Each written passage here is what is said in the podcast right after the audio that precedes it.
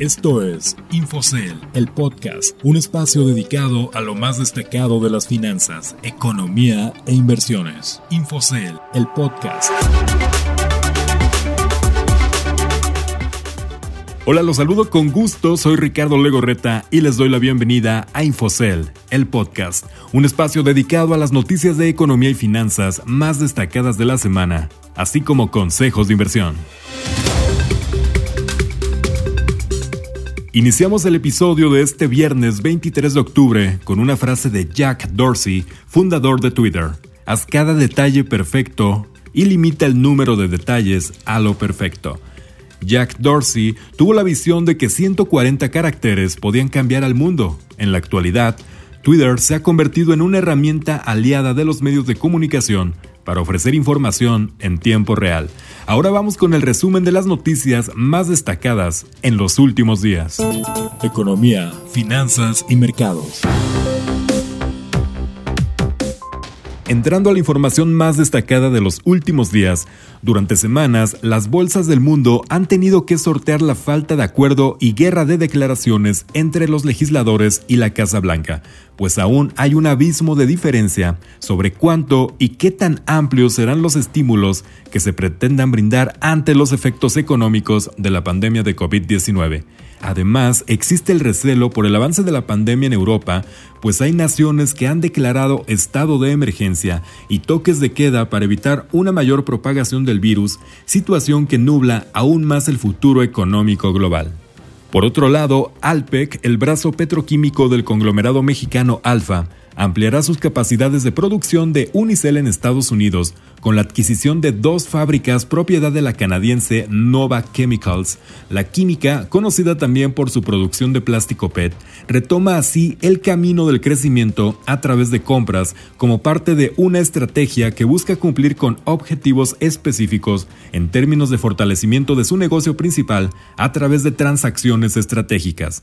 La compra se hace en medio de un proceso en el que su matriz alfa busca librar valor a través de una mayor autonomía de sus subsidiarias.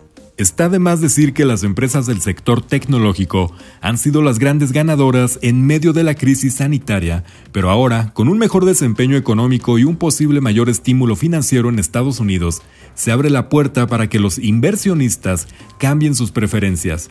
Las llamadas de atención por las altas valuaciones de las Big Tech, que antes eran ignoradas, ahora retumban en la mente de los inversionistas, por lo que estos han continuado con su rotación hacia acciones que habían sido golpeadas y que ahora son baratas como las cíclicas. Pero no solo las altas valuaciones son un factor en contra de las grandes tecnológicas, sino que también el posible escrutinio al que serán sometidas por las reglas de regulación que pretenden ser más duras pues se les ha acusado por prácticas monopólicas.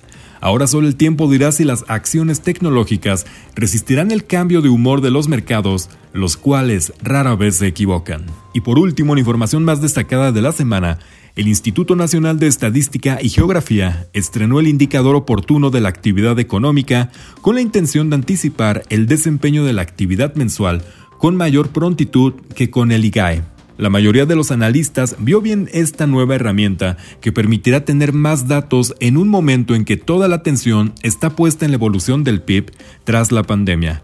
De hecho, los datos muestran que el proceso de recuperación siguió en agosto y septiembre, lo que augura posibles nuevos ajustes al alza en el estímulo del PIB mexicano este año. Te recordamos que estas y otras noticias las puedes consultar directamente en la terminal de Infocel y en sentidocomún.com.mx. Consejos de inversión. Llegó el momento de los consejos para invertir y hoy les daré algunas opciones para que su dinero obtenga rendimientos, pero recuerda que para tener éxito en el proceso debes estudiar a fondo todas tus posibilidades. El primero de ellos es el mercado de divisas, también conocido como Forex, ya que es una buena opción para obtener rendimientos con tu dinero. Para llevarlo a cabo es necesario que utilices una plataforma o un broker como intermediario. También las acciones quizá te parezca la inversión más arriesgada, pero te puede ofrecer grandes ganancias. Debes ser paciente y pensar en que los resultados serán a largo plazo.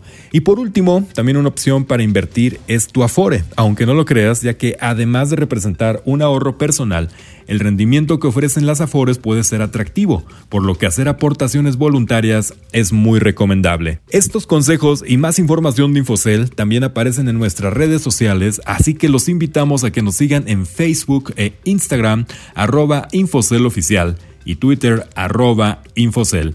Les agradezco que nos hayan acompañado en un episodio más y los espero el próximo viernes con la información más destacada de economía, finanzas e inversiones. Soy Ricardo Legorreta y a nombre de todos los Infocellers les deseo un excelente fin de semana. Esto fue Infocell, el podcast. Que estén muy bien.